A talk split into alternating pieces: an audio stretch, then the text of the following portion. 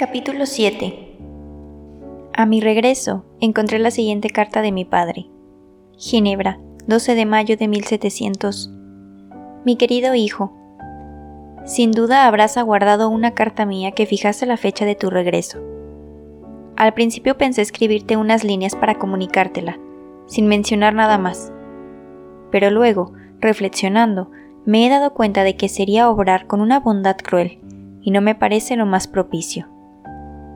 Porque, ¿acaso no sería una sorpresa cruel volver a casa y encontrar, en lugar de alegría y felicidad, unos rostros afligidos por el dolor? En realidad, Víctor, no sé cómo explicarte la inmensa desgracia que estamos viviendo. La ausencia no puede haberte vuelto indiferente con nuestras penas y alegrías, y por eso no sé cómo evitar un dolor a mi hijo después de tan prolongada separación. Mi intención es la de prepararte para cuando recibas la triste nueva que me veo obligado a darte, aunque sé que esto no aliviará tu dolor. Veo tus ojos hurgando en estas líneas para buscar las palabras que habrán de revelarte lo que nos ha ocurrido. William ha muerto el hijo querido, cuyas sonrisas me inundaban de calor y me llenaban de alegría. Víctor ha sido asesinado. No intentaré consolarte, solo voy a relatarte las tristes circunstancias en las que se produjo tan horrendo drama. El jueves pasado, 7 de mayo, tus dos hermanos, mi sobrina y yo salimos a dar un paseo por Plain Palais. La tarde era cálida y agradable, y fuimos andando hasta más lejos de lo previsto. Cuando la noche estaba al caer y nos disponíamos ya a regresar, nos dimos cuenta de que William y Ernest se nos habían adelantado, desapareciendo de nuestra vista. Pasado algún tiempo, encontramos a Ernest solo, preguntando si habíamos visto a William. Nos dijo que habían estado jugando juntos, que se escondieron y que después de buscarle en vano decidió venir a nuestro encuentro. Esta explicación nos alarmó un poco y empezamos su búsqueda hasta que cayó la noche, y nos fue imposible seguir. Elizabeth pensó en la posibilidad de que, al verse solo y no hallarnos, hubiese dirigido sus pasos hacia casa. Allí nos encaminamos, y al no encontrarle tampoco, volvimos para buscarle, esta vez provistos de antorchas. A nadie, ni a mí ni a los míos le hubiera sido posible descansar un segundo sabiendo que nuestro querido William estaría perdido en medio de la humedad de la noche. A eso de las cinco de la mañana, yo mismo descubrí el cuerpo de mi hijo, tan lleno de vida la tarde anterior, tendido sobre la hierba, lívido y sin vida, con las huellas de los dedos asesinos marcadas en su garganta. Lo transportamos a casa, y viendo el dolor que mi rostro reflejaba, Elizabeth adivinó enseguida la terrible noticia que iba a oír de mis labios e insistió para ver el cadáver. Intenté persuadirla de que no lo hiciera, pero nada pude conseguir. Entró en la habitación donde estaba el cuerpo de mi pequeño, lo examinó fijamente y retorciendo sus manos exclamó Dios mío, yo soy la culpable de este crimen. Yo lo he matado. Así diciendo, se desmayó, y nos costó mucho trabajo reanimarla. Pero cuando volvió en sí, no fue sino para llorar y lamentarse amargamente. Entre sollozos me contó que el día anterior William le había rogado una y otra vez que le permitiera ponerse una valiosa miniatura perteneciente a su madre que ella guardaba. Como quiera que el niño no la tenía cuando lo encontramos. Creemos que este valioso objeto fue lo que empujó al asesino a cometer el crimen. Hasta ahora no tenemos ninguna prueba de quién pueda haber efectuado tan horrible acto, a pesar de que no se escatiman esfuerzos para encontrarlo. De todos modos, esto servirá de bien poco, ya que la vida de mi hijo no se podrá recuperar jamás. Vuelve pronto, querido Víctor. Solo tú podrás consolar a Elizabeth. La pobre criatura permanece día y noche sumida en el llanto, acusándose injustamente de ser la causa de este drama, lo cual lacera todavía más mi corazón. Somos muy desgraciados y todos esperamos que apresures tu marcha y te reúnas con nosotros, ya que eres el único que podrá mitigar nuestro dolor. A pesar de lo trágico de este acontecimiento, doy gracias a Dios porque no ha permitido que tu buena madre fuera testigo de él. Ven, Víctor, pero no alimentes ningún sentimiento de venganza para con el asesino de tu hermano, sino que por el contrario, llena tu corazón de amor y dulzura, para que las heridas que en él se han producido puedan cicatrizar en vez de abrirse todavía más. Entra en esta casa enlutada, lleno de bondad y amor hacia los que te quieren y no con odio por tus enemigos. Tu afligido padre que te quiere, Alphonse Frankenstein. Desde que comencé a leer, Clerval me estaba observando y se sorprendió al ver mi rostro pasar de la alegría a la desesperación, máxime teniendo en cuenta que la carta que acababa de recibir era esperada por mí con impaciencia. La dejé caer sobre la mesa y escondí el rostro entre mis manos. Mi querido Frankenstein, exclamó Henry, ¿es que has de ser siempre desgraciado? ¿Qué ha sucedido ahora, amigo mío? Con un gesto le indiqué la carta, y mientras caminaba por la habitación, presa de la mayor agitación, Clerva la leyó ávidamente. A medida que avanzaba en su lectura, las lágrimas escapaban de sus ojos. No puedo ofrecerte consuelo alguno, me dijo, porque tal desgracia es irreparable por completo. ¿Qué vas a hacer? Regresar de inmediato a Ginebra. Ven conmigo y ayúdame a pedir los caballos. Mientras nos dirigíamos a la posada, Henry intentó pronunciar algunas palabras de consuelo que manifestaron, todavía más, si ello es posible, su profunda amistad. Pobre William, decía, dormirá para siempre junto a su angelical madre. Pensar que le he conocido tan alegre y revoltoso y que ha tenido este horrible fin. ¿Qué clase de asesino es quien se atreve a cegar una vida tan temprana? Pobre criatura. El único consuelo que nos queda es pensar que él está ya descansando mientras nosotros le lloramos. No conocerá jamás la angustia, ni le afectará nuestra compasión. Tenemos que conservar la piedad para los que le sobreviven. Así se expresaba Clerval mientras recorríamos las calles. Sus palabras se grabaron en mi mente y las recordé muchísimas veces en mi soledad. Por fin llegamos a la posada y tan pronto como los caballos estuvieron dispuestos, subí al coche y me despedí de mi amigo. Qué viaje tan triste. Al comenzarlo, el ferviente deseo de consolar a mis seres queridos me hacía arder de impaciencia, pero cuando estaba ya cerca de mi ciudad natal, hice aflojar el paso a los caballos, porque no me era posible dominar la riada de sentimientos que corría por mi ser. Empecé a revivir escenas de mi infancia olvidadas por completo y paisajes asociados con mi juventud, y me asombré de lo mucho que había cambiado todo durante los seis años transcurridos fuera del hogar. Un solo acontecimiento puede alterar bruscamente el aspecto de un lugar, pero también un cúmulo de pequeñas circunstancias puede variarlo gradualmente y sin que sea posible apercibirse de ello, a simple vista. El miedo me invadió y empecé a temer la proximidad de los míos, creyendo que tendría que enfrentarme con males imprevistos que me hacían temblar de antemano. Me detuve en Lausana, donde permanecí dos días, bajo la influencia de estos sentimientos, contemplando el manso lago. Todo cuanto allí me rodeaba era plácido, desde las montañas nevadas hasta las quietas aguas del lago. Todo parecía inmutable, poco a poco aquella calma me fue invadiendo hasta que mi espíritu estuvo dispuesto para continuar el viaje hacia Ginebra. El camino corría paralelo al lago. No pasó mucho tiempo sin que distinguiera las laderas de los montes del Jura y la brillante cima del Mont Blanc. Entonces me puse a llorar como un niño, mientras me decía, Oh queridas montañas, bello lago, cuán plateadas son vuestras cimas y qué plácidas vuestras aguas. ¿Cómo vais a recibir a vuestro hijo pródigo? ¿Acaso vuestras promesas de paz son para sumergirme más en mi desgracia?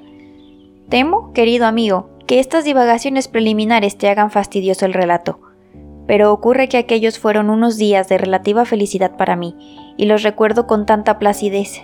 Mi querido país, quien puede comprender, si no ha nacido en su amado suelo, la satisfacción que experimenté al volver a ver sus arroyos, sus montañas y sobre todo, su incomparable lago? No obstante, a medida que me iba aproximando al hogar, el temor y la pesadumbre volvieron a hacerme ya en mí. La noche cayó por completo y al no poder distinguir la silueta de las montañas me sentí otra vez desgraciado. El escenario que se ofrecía a mis ojos parecía como un decorado de aquelarres demoníacos, entonces, de pronto, tuve el oscuro presentimiento de que mi destino estaba lleno de padecimientos y de dolor. Esta profecía que me hice a mí mismo era cierta, pero lo que pude alcanzar a ver fue solamente una centésima parte de los sufrimientos que el destino iba a dejar caer sobre mí. Cuando llegué a Ginebra, en medio de mis meditaciones, había anochecido y las puertas de la ciudad estaban cerradas.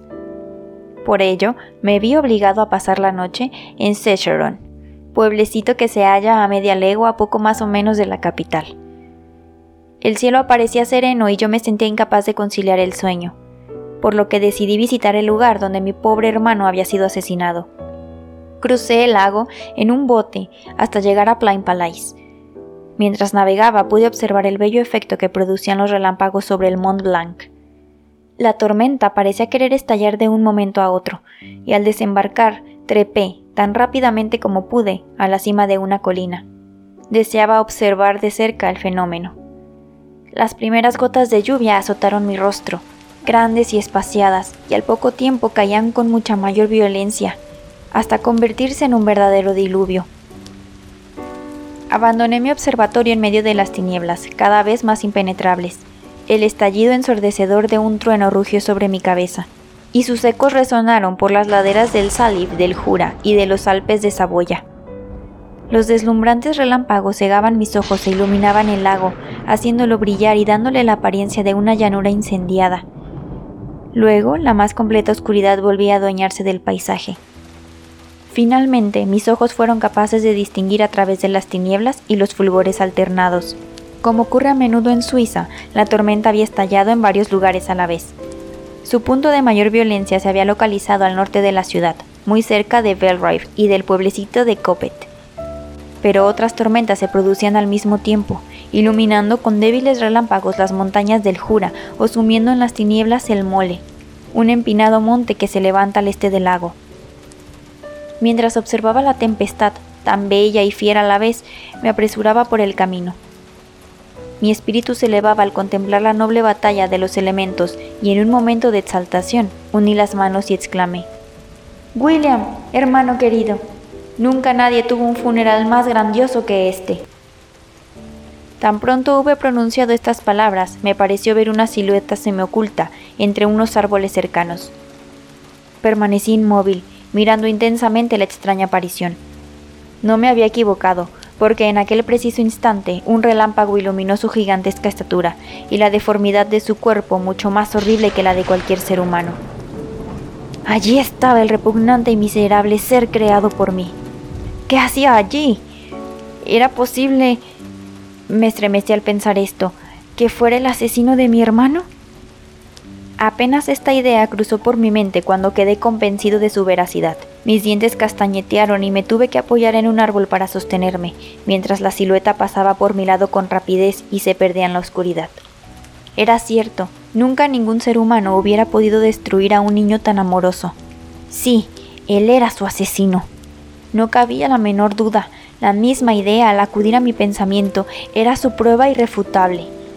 De momento, mi primera intención fue perseguir a la bestia, pero comprendí que no tenía ni una pequeñísima posibilidad de alcanzarle, ya que otro relámpago me permitió verle como ascendía a las abruptas rocas del monte Salef en Plain Palais, alcanzando la cumbre y desapareciendo finalmente. Permanecí en aquel lugar aterido por la lluvia y el frío reinantes, y nadie podrá nunca concebir la angustia que sufrí durante el resto de la noche.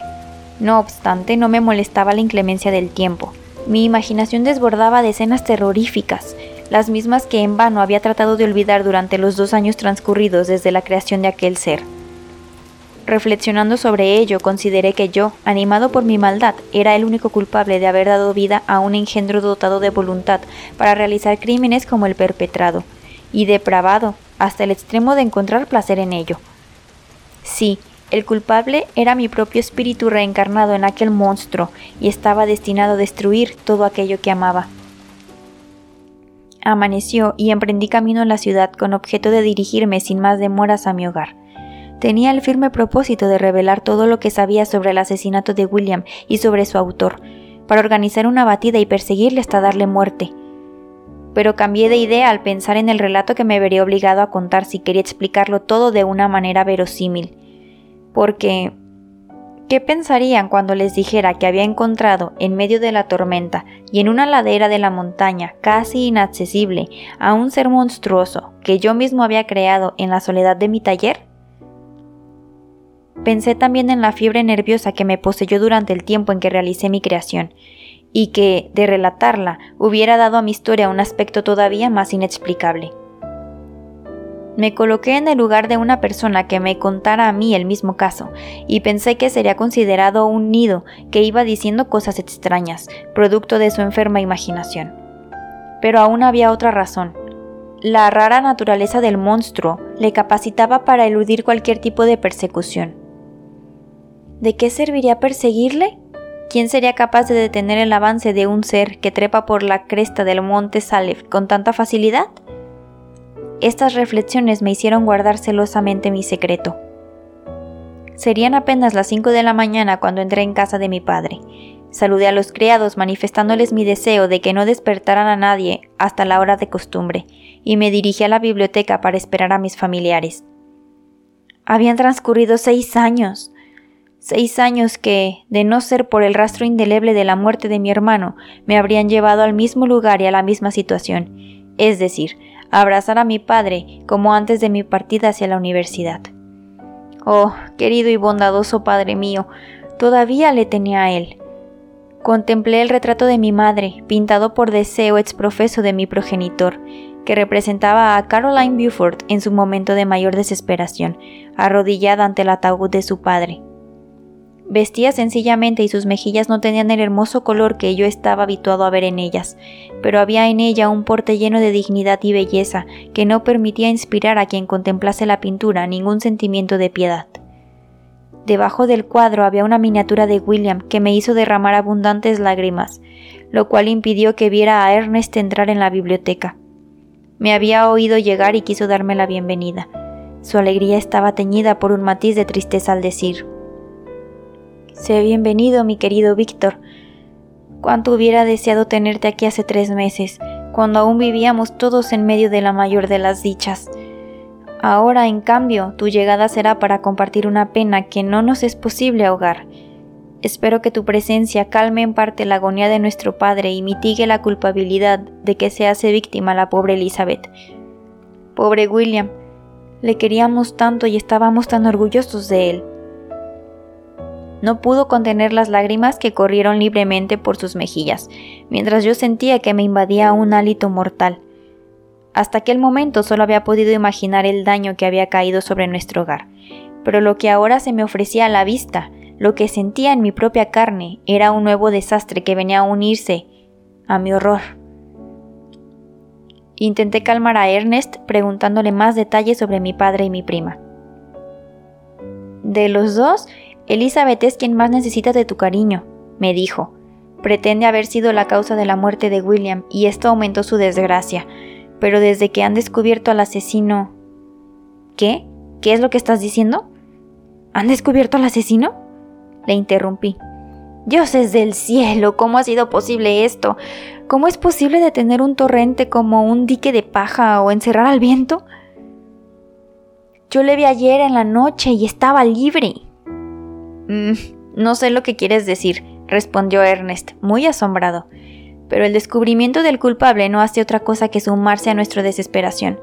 Al principio nadie quiso creerlo, incluso Elizabeth sigue sin convencerse, a pesar de las pruebas evidentes que existen. No me extraña, porque ¿quién podía suponer que Justine Moritz, tan dulce y tan apegada a nosotros, hubiera sido capaz de cometer un acto tan abominable? ¿Justine Moritz? Pobre muchacha, ¿es a ella a quien se acusa? No es posible, esto es un error, debe saberlo todo el mundo, no es posible, no es posible que haya quien crea semejante monstruosidad. No es cierto, Ernest. Ya te he dicho que al principio nadie lo creyó, pero luego una serie de detalles nos han obligado a creerlo. Su propio comportamiento ha sido tan extraño que ha contribuido con mucho a acusarla. Hoy mismo va a ser juzgada y podrás verlo con tus propios ojos. Ernest me contó cómo la mañana en que fue descubierto el cuerpo de mi hermano, Justina había caído enferma, teniendo que guardar cama durante varios días. Una criada, al ir a recoger los vestidos que ella había usado, encontró en uno de los bolsillos del que llevaba puesto la noche del crimen la miniatura de mi madre que William llevaba colgada en el cuello. La sirvienta mostró el objeto a las otras, y sin decir nada a la familia, depositó la miniatura en casa del juez. Lógicamente, Justin fue detenida al saber el juez la procedencia del medallón. Pues bien, Cuando la acusaron, la pobre muchacha adoptó una extraña actitud, lo cual no hizo otra cosa que confirmar las sospechas que sobre ella recaían. Aquel extraordinario relato no consiguió hacer vacilar mi convicción, por lo que respondí furiosamente. Estáis todos en un error. Yo conozco al asesino. Justine, nuestra querida Justine es inocente. En aquel preciso instante entró mi padre en el salón. Pude darme perfecta cuenta de que la desgracia había marcado su rostro con profundas huellas, aunque él hizo todo lo posible por recibirme con alegría. Después de intercambiar unos tristes saludos, la intervención de Ernest nos obligó a tratar un tema que sin duda mi padre hubiera preferido postergar para otra ocasión. Padre, Víctor dice conocer el asesino de William. También nosotros le conocemos, respondió mi padre y te juro que hubiera preferido permanecer siempre en la ignorancia, antes eso que descubrir la ingratitud y la depravación en una persona tan querida por mí. Pero padre, estás equivocado, Justine es inocente. Si es así, hijo mío, cosa que espero con toda mi alma, quiera Dios que no sufra como culpable. Hoy será juzgada y deseo sinceramente que reconozcan su inocencia. Estas palabras me calmaron algo, porque en lo más profundo de mi ser estaba muy arraigada la idea de que cualquier ser humano, fuera Justin u otro, no podía ser capaz de cometer semejante crimen. Tampoco creía que alguien pudiera presentar pruebas suficientes para condenarla. Por otra parte, mi versión del crimen no debía divulgarse porque sería considerada, por su contenido fantástico e inhumano, como la delirante fantasía de un loco. Y es que, en verdad, existía un ser en la Tierra que sin haberlo visto con sus propios ojos pudiera creer en un monstruo como el que yo había creado? Al poco rato, Elizabeth bajó de sus habitaciones para unirse a nosotros. Había cambiado mucho. El tiempo y el dolor habían embellecido su rostro, dotándolo de una expresión de candor que sobrepasaba la que tenía en su infancia. Junto a este candor y la vivacidad tan característica en ella, había también un matiz de sensibilidad e inteligencia que la hacían parecer como dotada de mayor madurez. Me dio la bienvenida con el mayor de los afectos. Tu llegada, querido primo, dijo, me llena de esperanza. Quizá tú puedas encontrar un medio para probar que nuestra pequeña Justine no es culpable. Si la condenan, ¿quién podrá considerarse seguro de hoy en adelante? Estoy tan convencida de su inocencia como de la mía propia. Nuestra desgracia se produce por partida doble. Por un lado hemos perdido a William y por el otro estamos a punto de perder, de un modo todavía más cruel, a esta pequeña a la que amo tan tiernamente. Si la condenan, nunca volveré a conocer el sabor de la felicidad. Pero no harán tamaña injusticia, estoy segura de ello, y yo podré volver a ser dichosa a pesar de la muerte de mi amado William. Claro que es inocente, Elizabeth, exclamé, y voy a probarlo. No temas nada. Deja que la certeza de su absolución apacigüe tus temores. Qué bueno y generoso eres. Todo el mundo cree en su culpabilidad y eso me llena de incertidumbre, porque yo sé que eso es imposible. La seguridad que demuestran todos me hace perder la esperanza. Y sin poder resistir más, rompió a llorar. Querida sobrina, dijo mi padre, seca esas lágrimas, porque si Justin es inocente, como tú dices, debes confiar en la justicia de nuestras leyes y en los esfuerzos que hacemos para evitar que se produzca el menor asomo de parcialidad en el juicio.